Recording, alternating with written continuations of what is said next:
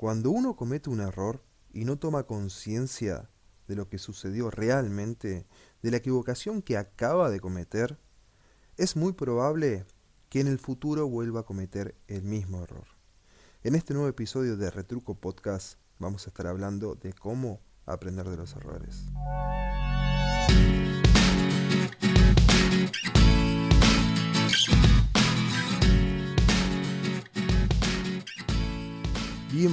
¿Cómo están? ¿Cómo han estado? Gracias por estar ahí y apoyar este podcast.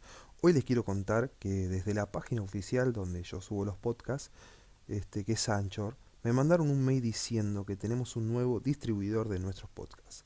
Se sumó a una nueva plataforma donde pueden escuchar todos los episodios, aparte de las apps este, donde ya nos están escuchando, que sería Anchor, Spotify, Google Podcasts, Breaker, Pocket Cast, eh, Radio Republic se suma Overcast.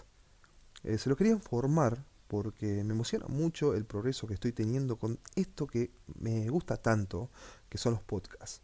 Obviamente, eh, todo esto se lo debo totalmente a ustedes, quienes están ahí firmes y me escuchan siempre, tanto en Argentina como en otros países como Irlanda, en Estados Unidos. Le doy mil gracias. Parece que hay argentinos o habla hispana eh, que escuchan mis podcasts. Les agradezco muchos. Eh, me estoy yendo un poco por las ramas, pero quería contarles esto y agradecerle, agradecerles de verdad. Muchas, muchas gracias. Aprender de los errores, de eso vamos a estar hablando en este episodio. Estos errores están, eh, digamos eh, que están predestinados o que obedecen a la ley de causa y efecto, digamos que rige en el universo. Todos en el mundo han cometido errores, de todo tipo.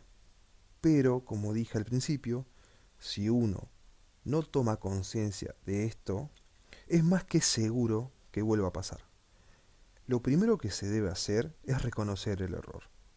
Y ahí darse un tiempo para, para ver por qué se cometió ese error.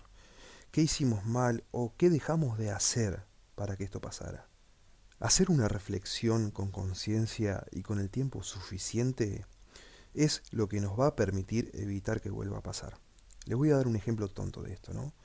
Me acuerdo que era el amigo de mi primo, un vecino, que estaba este, andando en moto, en su primera moto, una moto 110 eh, del estilo scooter, eh, con freno a disco en la rueda delantera, linda moto negra, con detalles azules, e incluso eh, era raro ver en ese momento con alarma y control remoto eh, con una baliza que casi ninguna moto tenía.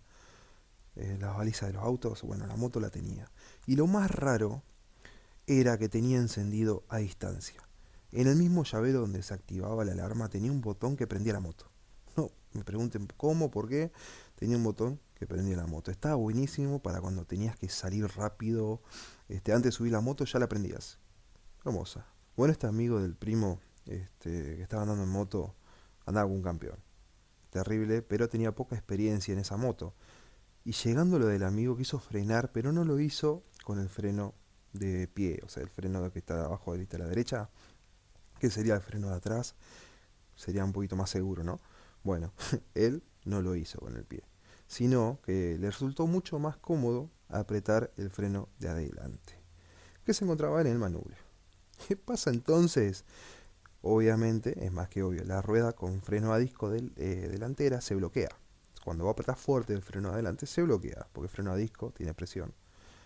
Bueno, ¿qué pasa cuando una moto que va a una linda y cómoda velocidad bloquea la rueda? Automáticamente te expulsa un estilo catapulta. Tremendo palo se pegó ese loco, se raspó todo. Este, todavía me duele ¿no? los golpes. ¿Y qué se aprende de esto? A no frenar fuerte con la rueda delantera, sino se aprende a usar el freno secundario, sería el freno de atrás, lento, tranquilo, solo como ayuda, si no llegas con el freno de atrás, solo como ayuda, y no apretarlo fuerte, sino apretarlo suavemente, apretar el freno delantero con la mano, pero suave, si no llegas. Eso se aprende si no te lo dice alguien pegándote contra algo. Te lo estoy diciendo en todos los sentidos, porque va para todo tipo de casos. Si alguien no te dice y vos no prestás atención, terminás pegándotela contra algo. ¿Por qué les estoy diciendo esto? Porque en la mayoría de los casos, cuando uno no asume el error, pongámosle que es terco o que es arrogante, ¿qué diría en una situación como la que les conté? Pum, pa, se cayó de la moto, vuelve a preguntar, eh, ¿qué te pasó? Me caí porque el piso está resbaloso. O el freno se trabó. Justo pisé un charco de aceite tratan de sacarse la culpa de encima para no decir que se equivocaron. Pero ¿por qué pasa esto? Porque tienen miedo de parecer tontos, ¿entienden? Tratan de desligarse esa culpa. Pero escuchen esto, nadie, absolutamente nadie nació sabiendo en esta vida. Todos debemos aprender de alguna u otra forma, sea buena o mala la experiencia sea con el consejo de alguien o con la equivocación propia o de los demás, no necesariamente tiene que ser nuestra equivocación. Si vemos a alguien subir un risco y se resbala, sabemos que por ese lugar no vamos a poder subir. Vamos a tratar de subir por otro lado. ¿Entienden? Pero uno se tiene que dar cuenta de esto y pensar, tomar conciencia de por qué pasó y cómo se puede evitar o solucionar pero primero, y lo más importante, se tiene que asumir el error. Pero estas cosas eh, de evadir nuestras acciones no solo pasan cuando somos grandes, sino también cuando somos chicos. ¿O no le ha pasado eh, que sus padres estén buscando algo y justo ustedes estaban jugando o se lo olvidaron en algún lugar y les preguntan si lo agarraron o dónde está? Y ustedes por miedo, ¿entienden? Dijeron, no sé, yo no lo agarré o no sé dónde está o de hacerle alguna maldad eh, a tu hermano o hermana o algún primo y digan eh, ¿qué les hicieron? Y automáticamente responden yo no le hice nada. O lo que seguro a todos nos pasó de romper algo y decir ya estaba así o yo no lo toqué.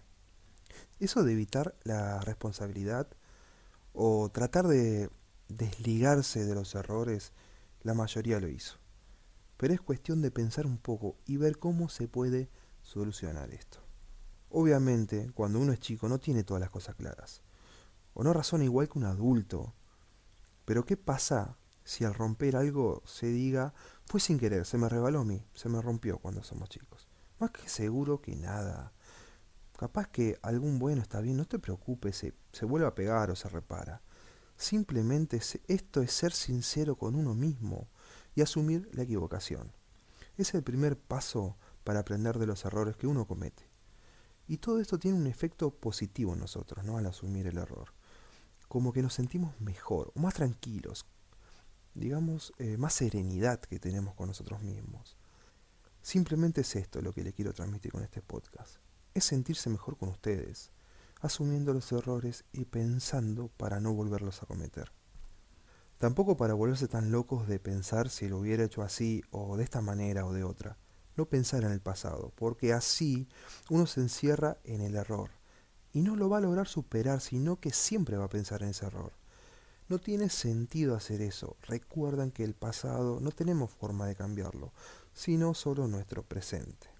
Solo digo que nos demos cuenta de por qué pasó. Y listo, seguir nuestro camino. E intuitivamente, cuando nos topemos con una situación similar, automáticamente nosotros vamos a saber cómo encarar el problema para salir bien parados o no y no cometer el mismo error. No tengan miedo de esto, no le teman al asumir un error. No le tengan miedo de lo que van a decir los demás, porque seguramente a ellos les pasó también. Lo que digan los demás no importa, obviamente si es un comentario negativo. Y esto va para todos los rubros, porque la gente que critica algo que haces, no importa si lo haces bien o mal, la gente que critica esto es que está haciendo menos que vos o no está haciendo nada. Las personas que están a la par tuya o haciendo más que vos, esas personas son las que te van a enseñar o a explicar las cosas. O si cometes un error, no se va a reír, te va a decir no pasa nada, intenta de vuelta o hacerlo de otra forma, que es más fácil. Pero al final de todo, lo importante es que aprendas de tus errores. Bueno, hemos llegado al final de este episodio. Espero que les haya gustado, espero que les sirva como aprendizaje. Este, me gustaría que, que me comenten si en realidad les sirve Tengo las redes sociales, este, Twitter e Instagram. Estoy como arroba Mauricio R. Ahí me pueden comentar que voy a subir las fotos del podcast. Me gustaría mucho que comenten. Y después, obviamente, voy a ver si lo puedo charlar o comentar en algún podcast futuro.